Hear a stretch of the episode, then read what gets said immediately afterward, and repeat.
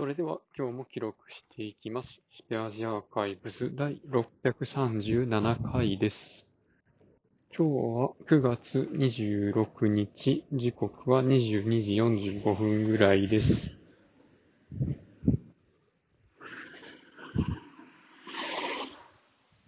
えー、っと、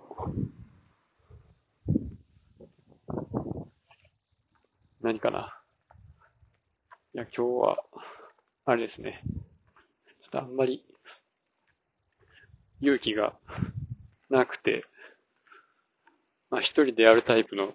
仕事をずっとしてました。自分から外に声をかけていかないといけないなっていうのは、まあ前からの、まあ振り返りで、まあ、嫌というほど意識させられてるわけなんですけども。でね、ちらっとタイトルだけ見たんですけど、どうして創造的でチャレンジングで難しい仕事よりもまあ、すぐできるルーチンのつまらない仕事をやってしまうのかみたいな そういう論文があるらしいです。もうね、ほんまに、ルーチンの仕事ばっかりやろうとしてしまうんですけど、それではダメなんですよね。いろいろと、まあ、手元でできることもやりつつ、まあ、これまでのやり方で本当に良かったのかっていうのをその都度見返して、より良いやり方に改善していくっていうサイクルを細かく回していくっていうことが大切なんですよね。で、まあそんな、やるべきことができなかった自分ですが、今日は何をやっていたのかというと、パワーアップスでアプリを作ろうとしました。別 に誰に作れって言われたわけではないんですけど、とね、まあ、自分のルーチンの仕事をちょっとでも減らそうと思って、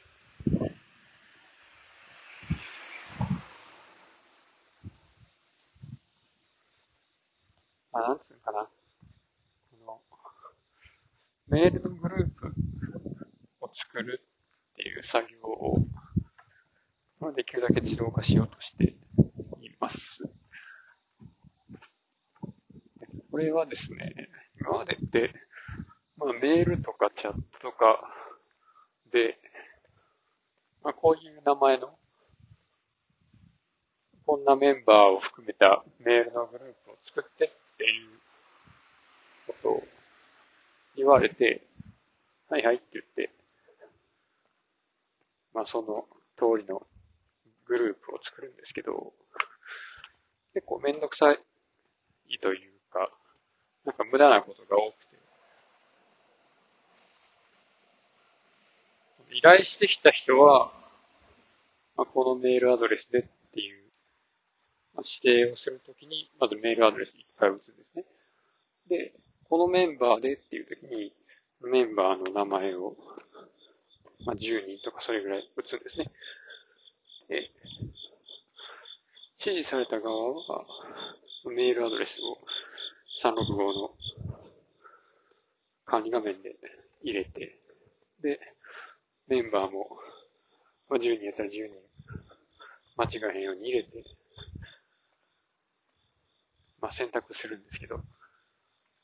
で、間違ってないか確認するってやるんですけど、全部ユーザーの方でやってくれよと。いうことで、まあ、ユーザーが直接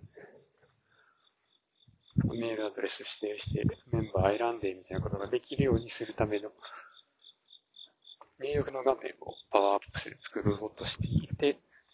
まあ大体できそうな感じかなみたいな 感じでやりました。まあ、今日は初めてなんかシーケンスみたいなやつを使ってみて、動きを理解しやすくしたりとかね、挑戦しましたね。ということで今日はこの辺で終わります。